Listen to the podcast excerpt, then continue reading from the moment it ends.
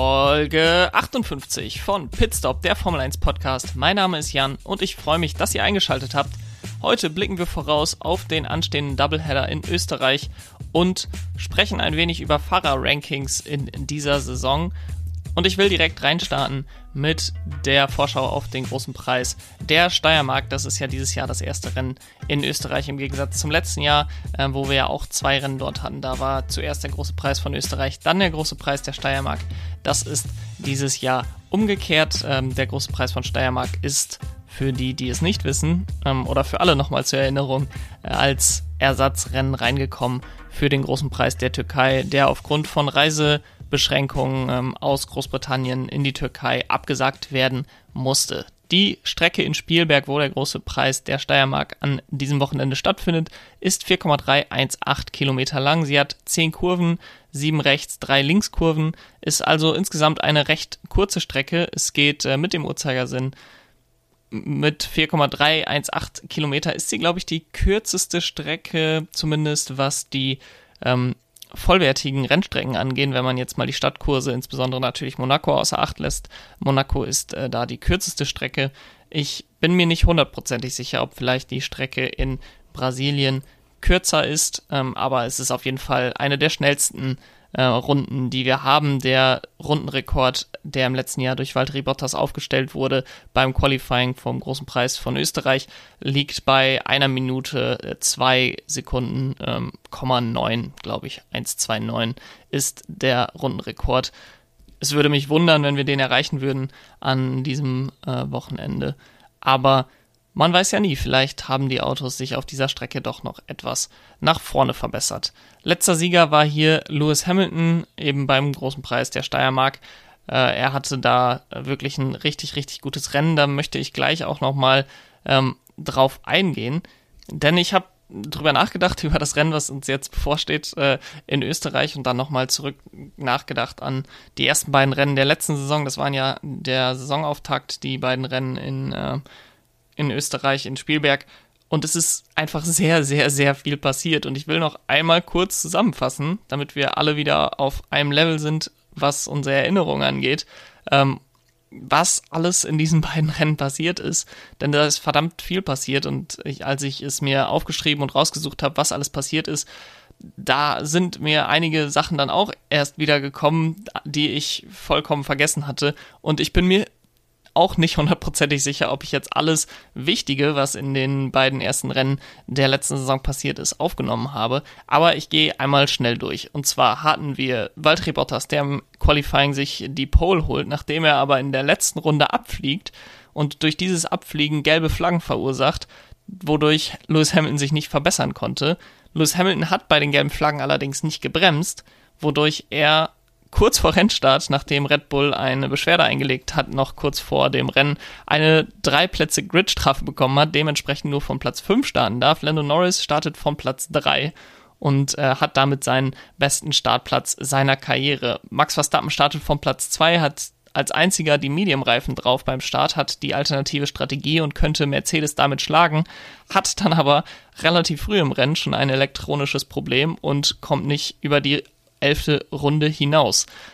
Er hätte gute Chancen gehabt, Mercedes zu schlagen, denn die beiden Mercedes-Fahrer durften nicht über die Curbs fahren äh, im Laufe des Österreich Grand Prix, weil es wohl Sensorprobleme bei Mercedes gab, die dann dazu geführt hätten, dass die Motoren äh, sich abschalten oder zumindest äh, rumspinnen und dann nicht mehr volle Leistung abrufen könnten.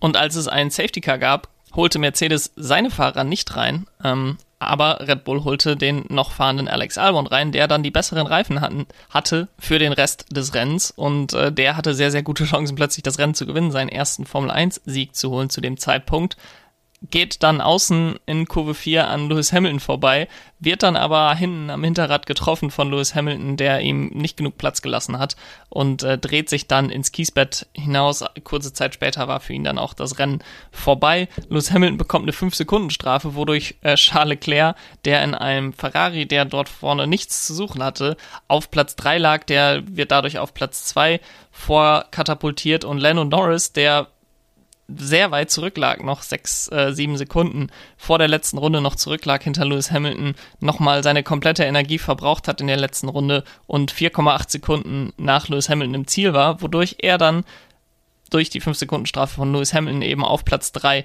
hochkam und sein erstes Podium seiner Karriere holte im gleichen Rennen ebenfalls ist passiert, dass Sebastian Vettel an Carlos Sainz vorbeigehen wollte mit einem vollkommen übermotivierten Manöver, sich dadurch dreht, äh, viel zu spät reinsticht, sich dreht und was daran besonders interessant war, war, dass erst äh, wenige Wochen vorher bekannt gegeben wurde, dass Sebastian Vettel ja Ferrari verlässt und Carlos Sainz ihn ersetzen wird und es das erste Rennen der beiden war seit der Bekanntgabe und dementsprechend ist äh, natürlich dann etwas pikant war, dass Sebastian Vettel einen äh, Unfall in dem Fall mit Carlos Sainz hatte. Bei einem der Safety Car Restarts verliert Kimi Räikkönen aus unerklärlichen Gründen einen Reifen. Zum Glück flog der Reifen nicht in ein Auto und nicht in irgendwelche Streckenposten, sondern recht harmlos in die Auslaufzone musste dann aber sein Auto abstellen und mit Aussicht auf seine ersten Formel 1 Punkte musste auch George Russell seinen Williams mit einem Getriebeschaden abstellen. Am Ende des Rennens kamen nur elf Autos ins Ziel und äh, das beim ersten Rennen der Saison.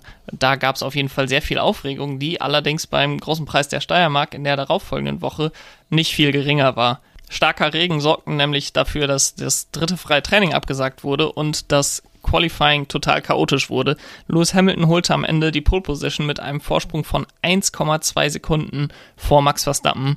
Carlos Sainz äh, war auf Platz 3 und holte somit zum zweiten Mal in Folge einen Top 3 Startplatz für McLaren heraus. Beim Start des Rennens fuhr dann Charles Leclerc hinten in Sebastian Vettel rein, fuhr ihm dem Heckflügel ab und beide mussten das Rennen mit Schaden an ihren Autos beenden, was quasi der Startschuss für ein katastrophales Jahr von Ferrari war, nachdem Leclerc eher noch beim ersten Rennen den zweiten Platz holte. Alex Albon überholte Sergio Perez und hatte dann fast einen identischen Crash mit ihm wie mit Lewis Hamilton. Allerdings war diesmal nicht Albon der Geschädigte, sondern Sergio Perez, dessen Frontflügel nur noch halb am Auto hing. Er fuhr dann die letzten Runden des Rennens mit diesem kaputten Frontflügel zu Ende, wodurch er noch ziemlich weit zurückfiel. Ähm, ein Nutznießer davon war Lando Norris. Der holte nämlich in den letzten zwei Runden drei Plätze auf, überholte sowohl Daniel Ricciardo als auch Lance Stroll als auch ähm, eben Sergio Perez noch in der letzten Kurve, um am Ende als Fünfter ins Ziel zu kommen. Dazu kam noch, dass Sergio Perez äh, am Steiermark Grand Prix Wochenende die erste Trainingssession anführte. Ich habe es gerade schon mal gesagt, ähm, dass das Ganze natürlich der Auftakt war für eine Katastrophensaison bei Ferrari, aus der sie sich immer noch nicht wieder richtig erholt haben. Es war uns dann allen klar, dass Ferrari nicht einfach äh, gesandbagged hat bei den Tests in Barcelona, sondern wirklich so schwach war, wie sie dort aussahen und es war wirklich ein sehr, sehr vielversprechender Auftakt äh, in eine Saison, die sehr, sehr viele chaotische und sehr spannende Rennen zu bieten hatte. Und ich hoffe einfach, dass das kommende Wochenende und das darauffolgende Wochenende, also die nächsten beiden Wochenenden, beim großen Preis der Steiermark und beim großen Preis von Österreich ähnlich viel Action zustande kommt es gibt auf dieser Strecke drei DRS-Zonen, einmal auf Startziel, dann zwischen Kurve 1 und Kurve 3 ist es dann oben die langsame Rechtskurve und dann äh, eben nach Kurve 3 direkt die dritte Start äh, die dritte DRS-Zone, so sollte ich sagen. Also drei DRS-Zonen wirklich direkt aufeinanderfolgend, wodurch es zumindest im letzten Jahr wirklich zu sehr vielen Überholmanöver kam. Wobei ich sagen muss, dass es nicht immer die klassischen DRS-Überholmanöver waren. Insbesondere ähm, in Kurve 3 kann man verschiedene Linien fahren, kann man außenrum um den ähm, Gegner rum, kann man innen durch und in Kurve 4 dann äh, fast noch mehr. Also da haben im letzten Jahr oft die Fahrer versucht, die Innenseite abzudecken, um dann den Fahrer nach außen zu treiben, weil eben an der Außenseite vom Ausgang von Kurve 4 ein Kiesbett ist und äh, man dieses Kiesbett eben meiden will, was Alex Albon eben sehr äh, teuer zu stehen kommen ist, dass er das nicht gemacht hat.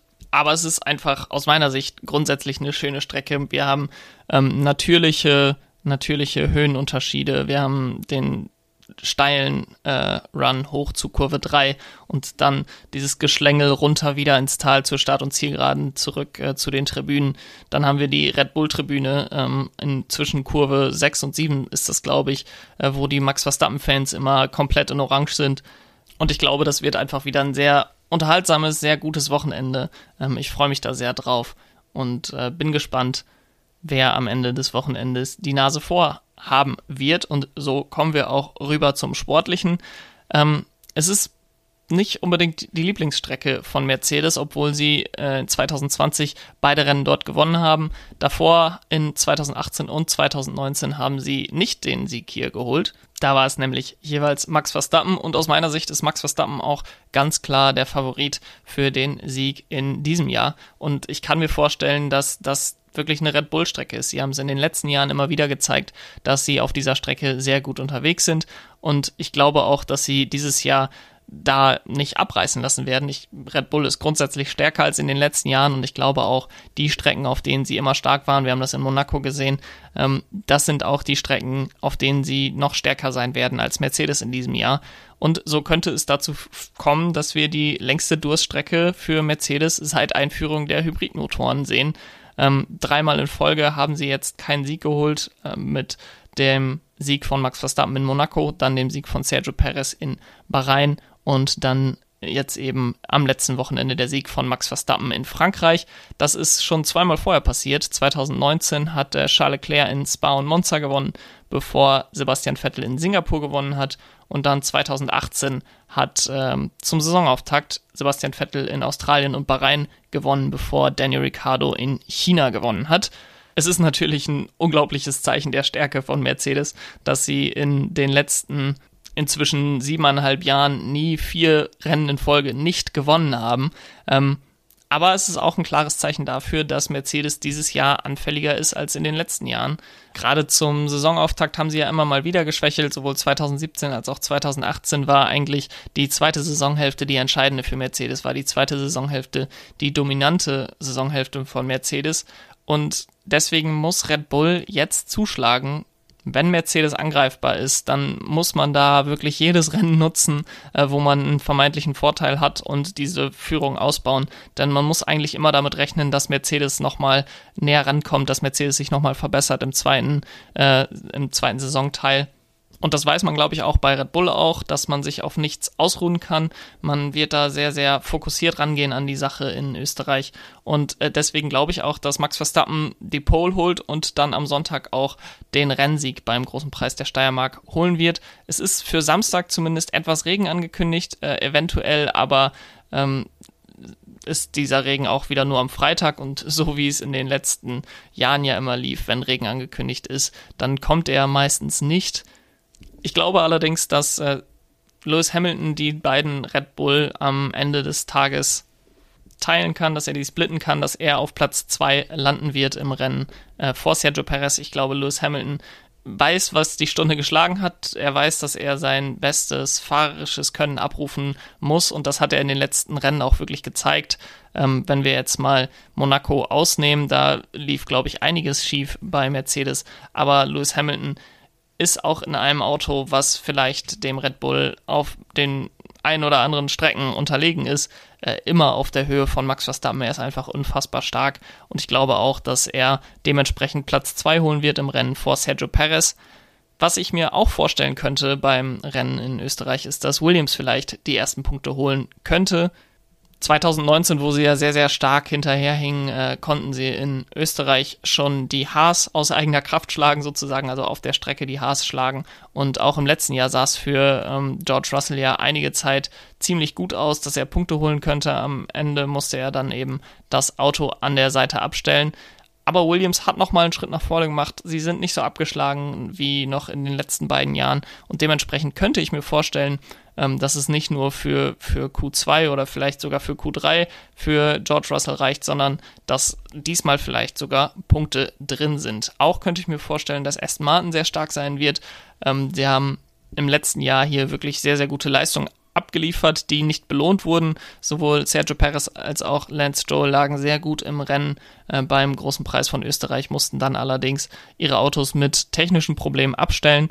Ähm, und nach einer Strecke wie Paul Ricard, wo ich gesagt hätte, der Aston Martin müsste da eigentlich nicht so gut laufen, äh, wo es allerdings sehr gut lief für das äh, Team aus Silverstone, erwarte ich eigentlich, dass sie diese Formkurve, die sie aus Monaco und Aserbaidschan mitgenommen haben, dass sie die weiterhin hochhalten können. Und weiter vorne werde ich auch McLaren sehen. Ich habe es gerade schon gesagt, äh, in beiden Rennen stand ein McLaren auf P3 in der Startaufstellung. Lando Norris hat hier ein Podium und Platz 5 geholt im letzten Jahr und ich sehe mit McLaren eigentlich noch stärker als im letzten Jahr. Und ich würde, es würde mich nicht wundern, wenn Valtteri Bottas äh, Probleme hat, die McLaren hinter sich zu halten in diesem Rennen. Und äh, wir dann nicht wie in Paul Ricard die Top 4 fast eine Minute vor dem, der Konkurrenz sehen, sondern dass McLaren da wirklich um Platz 3 und Platz 4 gegen äh, Perez und Bottas kämpfen könnte.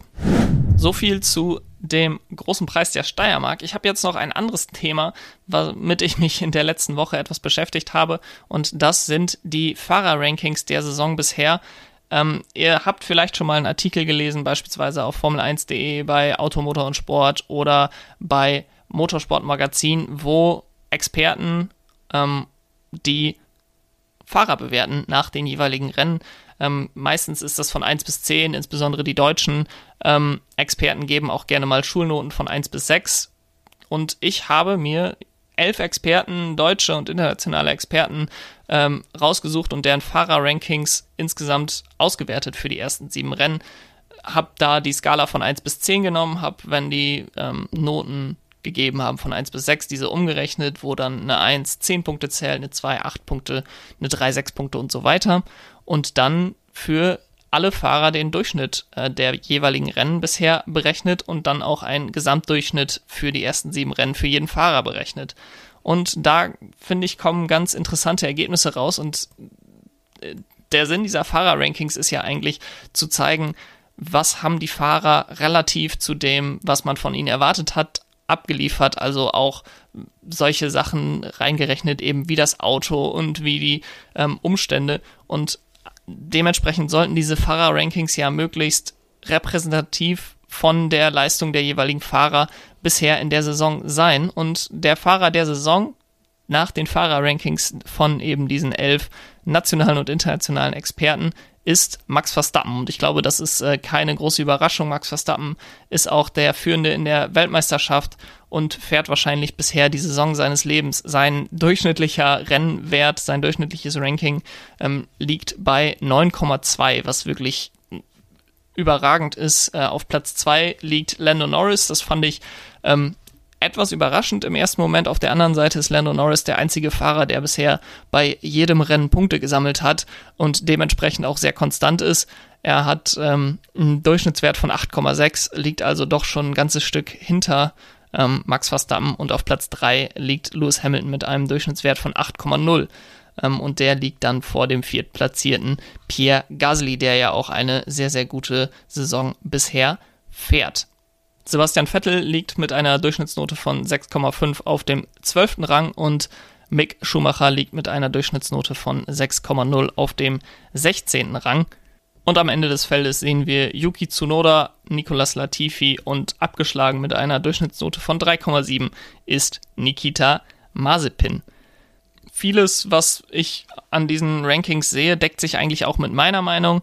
Ähm, Vettel auf 12, Ricardo auf 14 sind sicherlich in meinem persönlichen Power Ranking etwas weiter oben, aber sie leiden derzeit eben in diesem Ranking noch unter dem äh, schlechten Saisonstart und ich erwarte noch, dass sie auf jeden Fall bis Ende der Saison steigen, was mich etwas gewundert hat, beziehungsweise mich hat es nicht gewundert, aber ähm, eigentlich hätte ich dann erwartet, dass die Experten ihn besser bewertet hatten.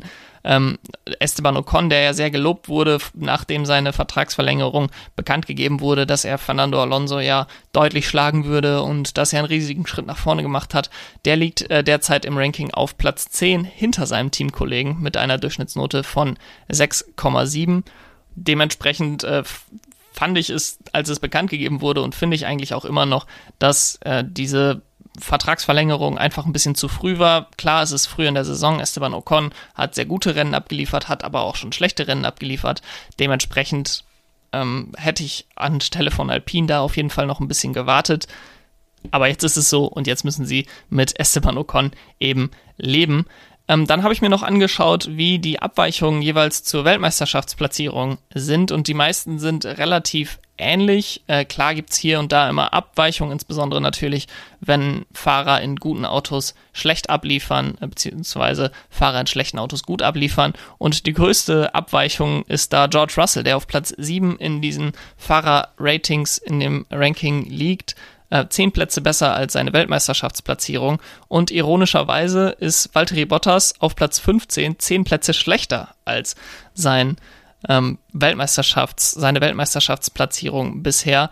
Das finde ich ganz interessant und ist äh, vielleicht auch ein gutes Indiz dafür, äh, warum Mercedes überlegt, beziehungsweise sich angeblich ja sogar schon festgelegt hat, George Russell äh, als Ersatz für Valtteri Bottas für 2020 ins Auto zu setzen. Da ich das ganze Jahr für jeden Fahrer, für jedes Rennen ausgerechnet habe, ähm, kann ich euch auch sagen, was aus Sicht der elf Experten bisher die besten Leistungen waren ähm, der Saison, also einzelne Rennen, wo die besten Leistungen abgeliefert wurden. Da haben wir Max Verstappen, der dreimal die Durchschnittsnote 9,6 bekommen hat in Imola, in Monaco und in Frankreich. Lewis Hamilton hat sogar äh, zweimal die Note 9,7 bekommen. Einmal beim Saisonauftakt in Bahrain und bei seiner Aufholjagd in Spanien. Und zwei Fahrer, die nicht Lewis Hamilton und Max Verstappen heißen, haben sogar die Note 9,8 bekommen. Das war einmal Lando Norris in Imola, der dort ja aufs Podium gefahren ist, und dann Charles Leclerc in Barcelona, ähm, der dort einen sehr, sehr, sehr guten vierten Platz für Ferrari eingefahren hat. Auf der anderen Seite haben wir schlechteste Leistungen der Saison.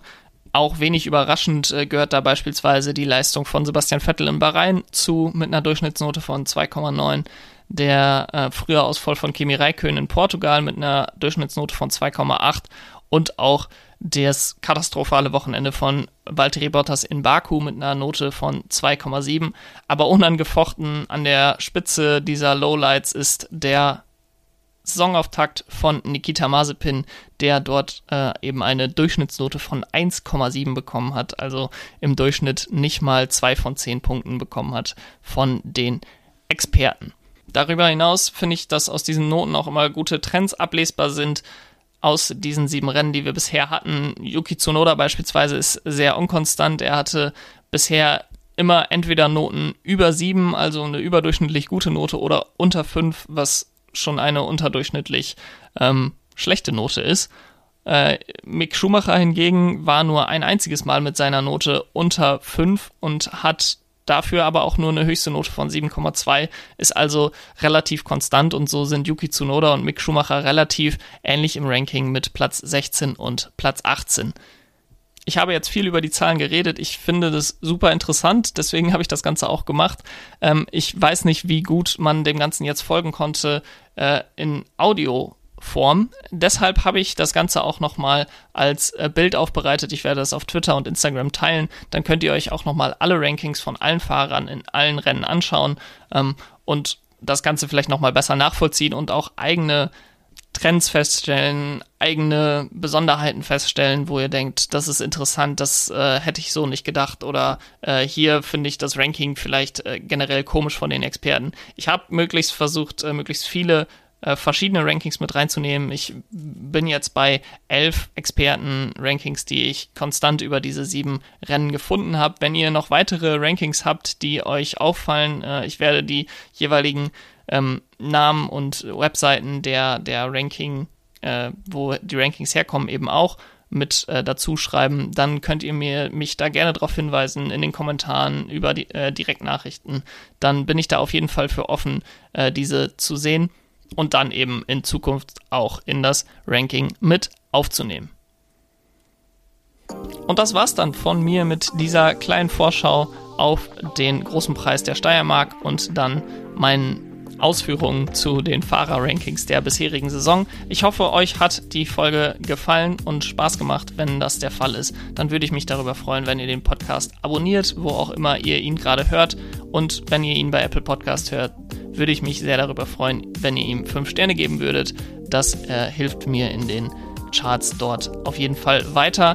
Darüber hinaus könnt ihr mir folgen auf Twitter pitstopf1jan und auf Instagram pitstopf1-podcast. Und wenn ihr mir mal eine längere Nachricht schicken wollt, dann könnt ihr das gerne machen per E-Mail an pitstopf1jan at gmail.com. Das war's von mir vor dem großen Preis der Steiermark. Ich wünsche euch ganz viel Spaß bei dem Rennen am Wochenende. Hoffe, dass es ein gutes Rennen wird und dementsprechend wünsche ich ein schönes Wochenende. Bis dahin. Ciao.